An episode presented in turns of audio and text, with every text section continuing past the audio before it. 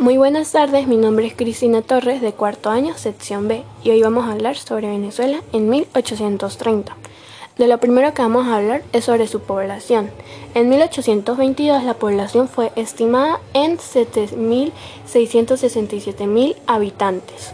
Al año siguiente en 766.100 y en 1825 en 785.000 habitantes y posteriormente en el mismo año en 781.633.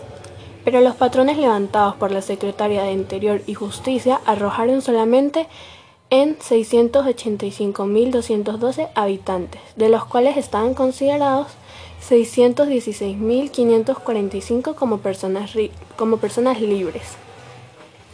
50.000 como esclavos y 26.578 como indios, independientes y selváticos, sin embargo, algunos, algunas recopilaciones sobre todo en el caso de Colombia. De lo otro que vamos a hablar es sobre el derecho ciudadano, algo muy importante. El Estado desarrollaría una política de ordenación del territorio, atendiendo a las realidades ecológicas, geográficas, públicas poblacionales, sociales, culturales y económicas políticas de acuerdo con los permisos del desarrollo. Sustentable que incluye la información, consulta y participación ciudadana. Una ley orgánica desarrollará los principios y criterios para este ordenamiento. La educación ambiental es obligatoria en los niveles y modalidades del sistema educativo, así como también en la educación ciudadana no formal es de obligatorio cumplimiento las instituciones públicas y privadas hasta el, hasta el ciclo diversificado, la enseñanza de la lengua castellana, la historia y la geografía de Venezuela, así como los principios del ideario bolivariano.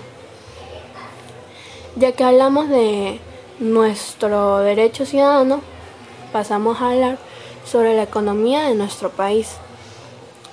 Como consecuencia de la Guerra de la Independencia, la economía venezolana quedará totalmente desarticulada, ya que la mano de obra productora, campesinos y esclavos fue combinada a participar en la guerra. Esta, esta, situación condujo al quiebre de todo el sistema de producción y por supuesto repercutió en el mercado venezolano. A partir de 1830, la economía venezolana se basaba en la agropecuaria, cuyo factor importante era la tierra y su explotación. A este respecto se le puede decir que durante la primera mitad del siglo la propiedad la propiedad territorial no era muy extensa, pero después se fue incrementando paulatinamente. Es por esto que surgen los grandes latifundios, los cuales se van a caracterizar por los concentrar las grandes extensiones de la tierra en pocas manos, limitando los cultivos y creando una situación del feudalismo territorial. Nuestros sectores económicos. Las, las, investigaciones sobre la agricultura venezolana entre 1899 y 1908 durante el gobierno del general Cipriano Castro, conocido como el periodo de la restauración liberal, son, fragmentos, son fragmentarios.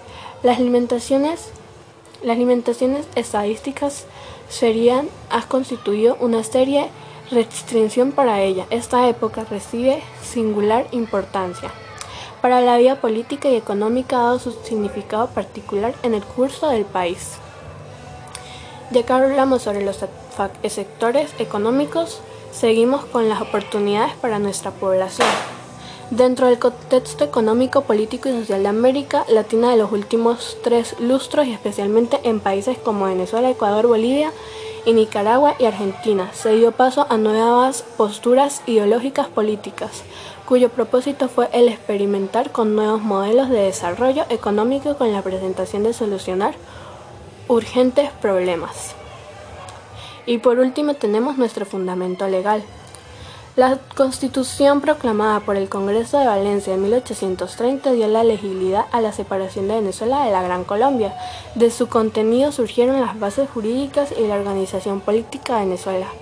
El Congreso de Valencia diseñó la organización nacional mediante los tres poderes públicos clásicos, a saber, el legislativo, ejecutivo y el judicial.